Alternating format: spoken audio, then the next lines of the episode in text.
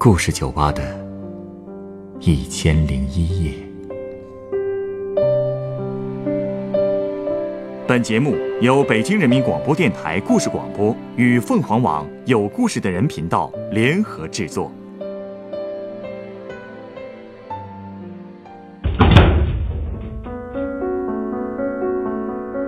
欢迎光临故事酒吧。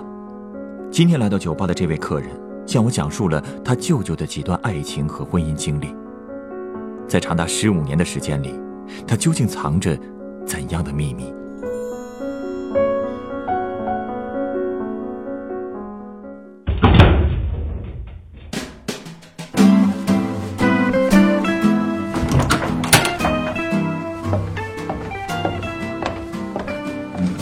嚯，这大包小包的，是刚逛完街回来？是啊，今天这街上全是带孩子买衣服的，甭提多挤了。这不开春了吗？肯定啊，都想给孩子添点新衣服换季，人多啊也是难免的。哟，你也没少买儿童服装啊，给你们家娃买的吧？不是，不是给他买的，我们家孩子才三岁，哪穿得上这么大的衣服呀？这些啊都是给我舅的两个孩子买的，虽说都是平辈儿人吧，但我这一个表弟一个表妹年纪也不大，所以呢，平时买东西我也都会想着他们。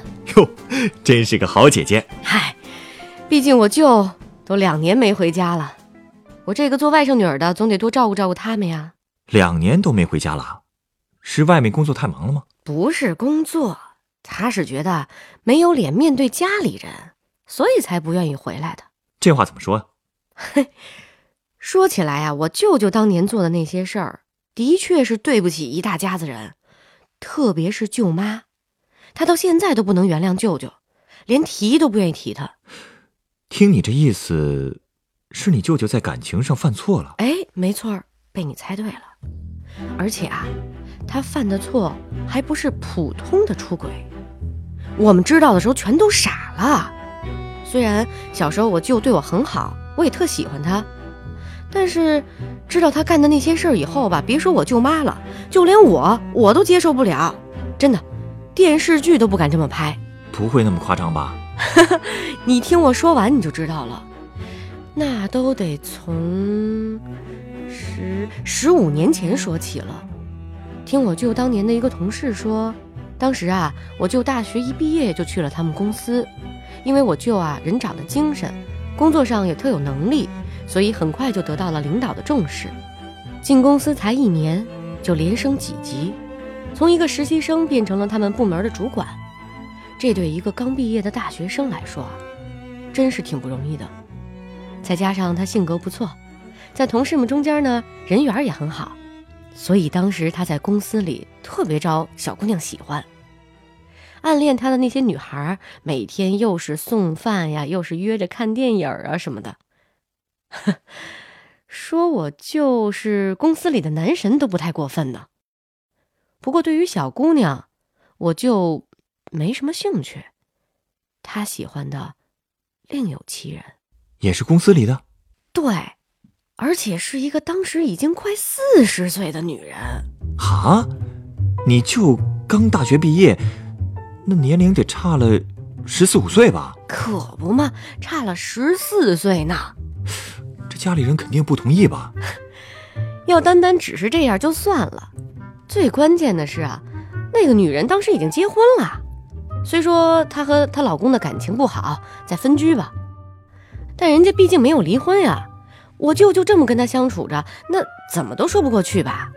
那你舅舅当时知道她结婚了吗？知道呀，她结婚的事儿在公司也不是什么秘密啊。可是我舅还是不管不顾的和这个女同事成了情人。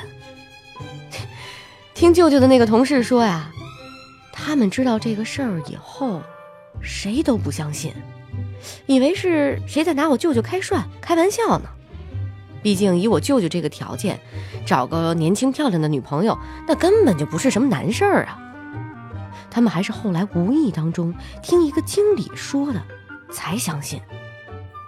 说有一天休息日啊，正好轮到我舅和那个女同事一起加班。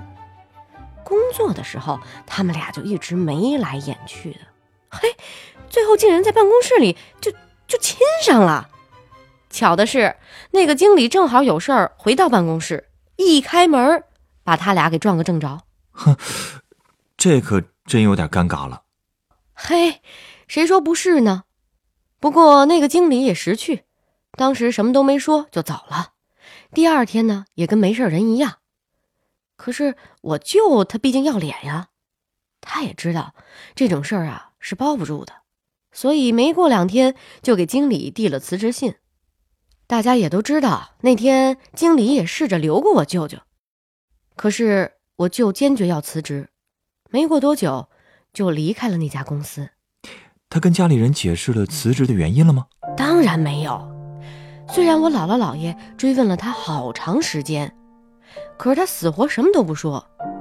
他的这些事儿也都是前两年我们才听说的。我舅辞职之后没多久。就离开家去济南发展了。开始那段时间呢，老两口还有点不放心。不过舅舅很快就又找到了一个不错的工作，日子过得也挺稳定的。他们也就没再说过些什么。后来看舅舅年纪也不小了，家里就劝他早点结婚。正巧啊，他当时在网上聊天的时候认识了一个女的，两个人见面没多久就住在一起了。三个月之后就准备结婚了，她呢，就是我的第一个舅妈。第一个，是啊，你往后听就知道了。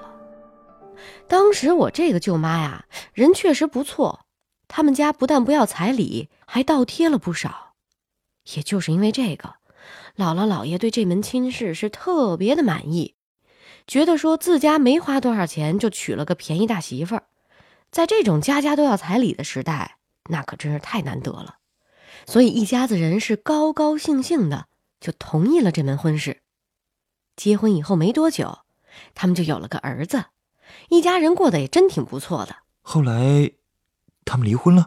是啊，没过几年就离了。为什么呢？当时他们刚结婚五年，就开始不停的吵，埋怨对方和刚结婚的时候不一样了。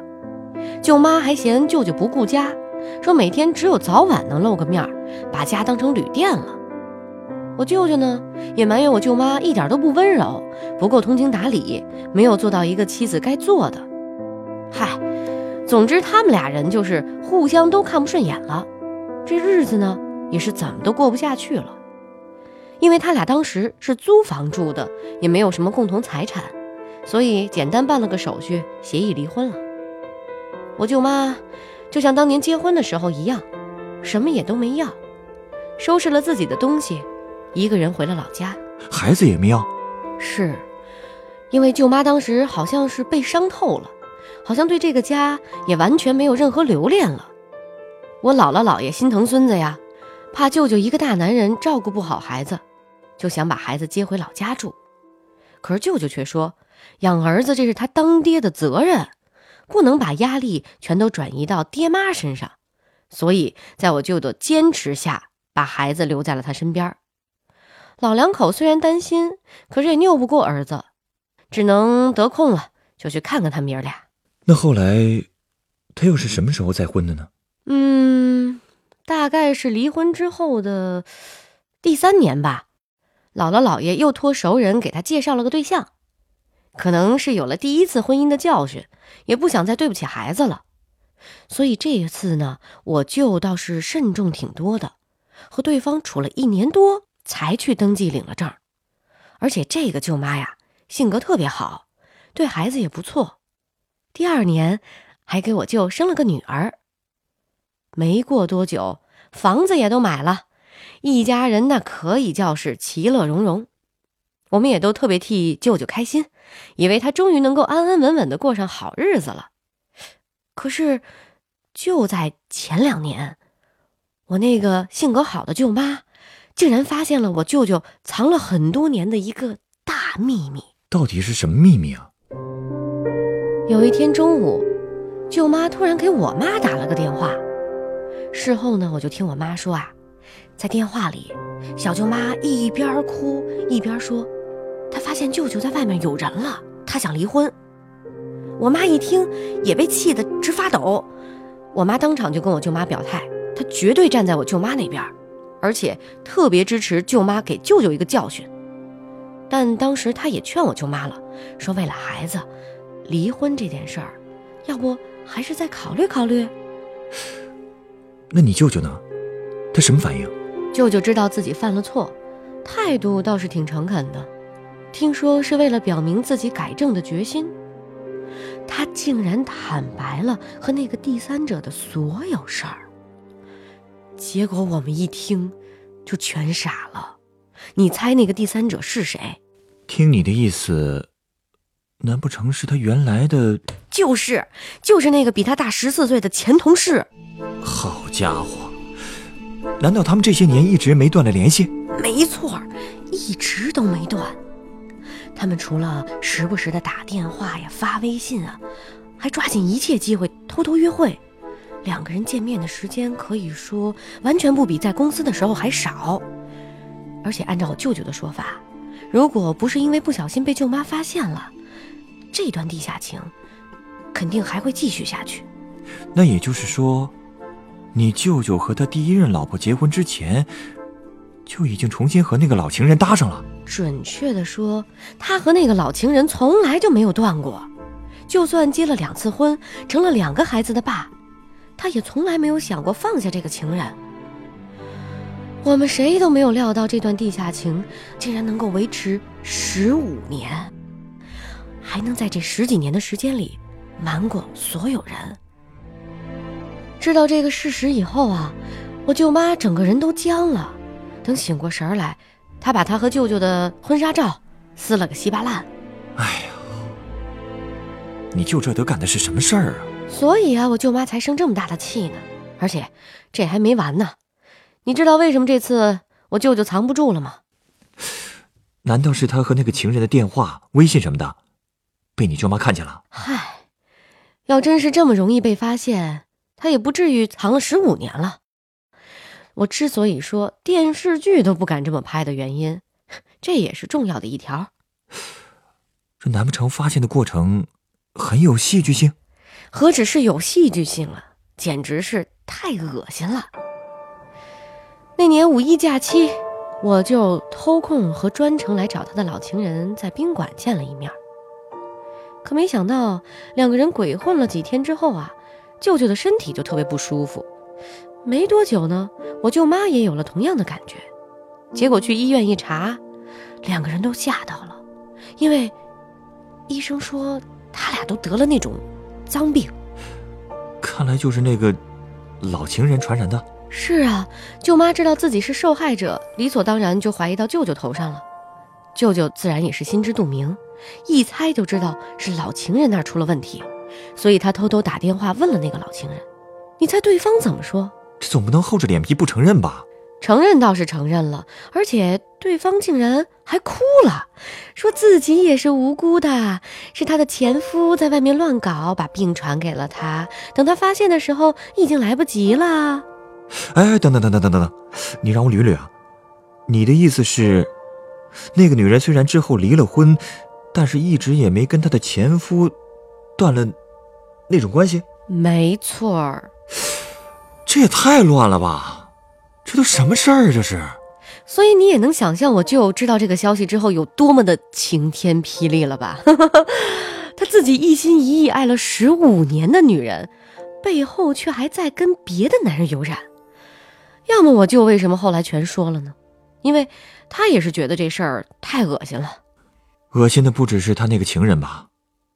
他自己不也在维系所谓真爱的同时，还结了两次婚吗？他伤害的人不是更多吗？所以说，我舅舅他也后悔了呀，估计是觉得自己这么干太不值了吧？是为自己不值吧？曾经以为自己一边揽着真爱，一边坐拥了一个家庭，儿女双全，结果现在鸡飞蛋打，还给自己惹了一身骚。是啊，你说情人没了。他自然不想连家和孩子都丢了吧，所以当时他又是下跪，又是写保证书的，几乎把所有男人表决心的方法都用了一个遍。可是有几个女人能够接受得了这种事儿啊？毕竟他这还不是一时糊涂，而是有预谋的、精心策划的欺骗了家人这么多年。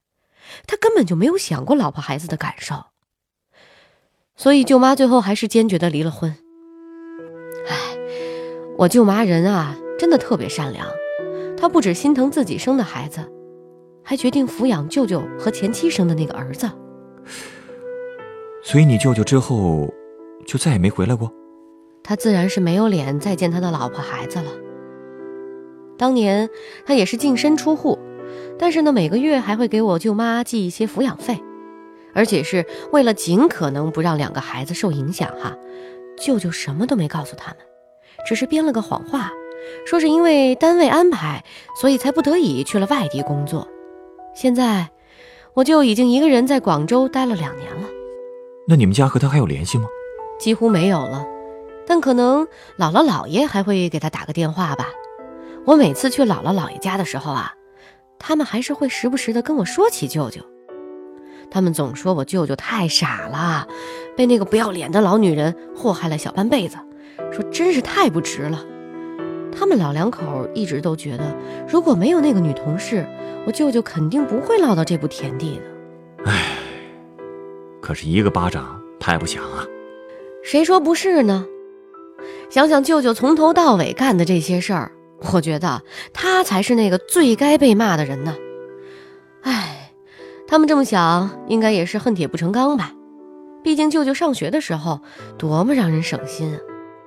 刚毕业的时候找到的那份工作也特别好。嗨，谁能想到他能干出这么不负责任的事儿啊？学习好，工作能力出众，说到底和道德品质没什么直接关系。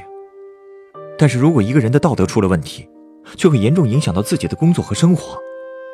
这个道理，他如果能早点明白，也不会落到今天这个地步。是啊，现在的他真的苍老了好多。你最近见过他？嗯，前阵子我正好去趟广州，和他见了一面。两年没见了，我都快认不出来他了。一个刚四十岁的人，头发竟然白了那么多。以往的精气神儿我也看不见了，而且对于以前的事儿，他一点儿也不想多说，只是苦笑着告诉我一定不要像他一样。我也不知道他这两年是怎么过来的，不过我想他应该是彻底悔悟了吧。一直说他自己就像一个坐牢的囚犯，一定要努力工作，好好改造，赚钱把两个孩子养大成人，弥补自己的过错。伤害别人很容易啊，只不过获得对方的原谅，往往是很难的。你说的没错，他一直跟我说，希望有一天舅妈能原谅他，能回去好好看看两个孩子，回到以前的那种日子。你说，这有可能吗？有没有可能这种事，我确实说不准，也只有时间能给我们答案了。嗯，你的故事呢，让我想到了一款鸡尾酒。稍等啊。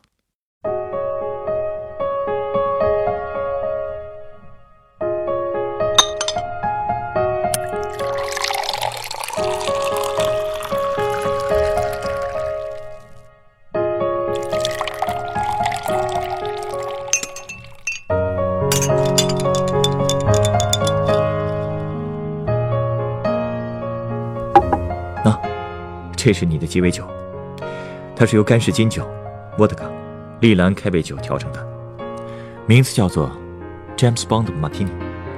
哦，竟然还有这种名字的鸡尾酒啊！因为这杯酒呢，最早就是在邦德电影里出现的。原来如此，送我这杯酒，难不成你是觉得我的故事和邦德电影有点像？你总不会把我就比喻成邦德吧？他当然不是邦德，他只是一个十几年来只想着自己的自私男人。家里家外，他过着多面人生，十几年来都没有被发现。我猜他一定曾经为自己潇洒的生活得意过。可惜啊，他只不过是把自己的生活活成了一部失败的间谍剧。可能大部分男人都有一颗渴望浪漫和刺激的心吧。但是英雄和狗熊之间的差别是。英雄的心里，装的是别人的安危与幸福，浪漫只是他们生活的点缀，而不是目标。而狗熊却恰恰相反，他们为了自己的浪漫，可以不惜牺牲别人的幸福。冒着风险去掏蜂窝的话，有几个不会被蛰得满头包的呢？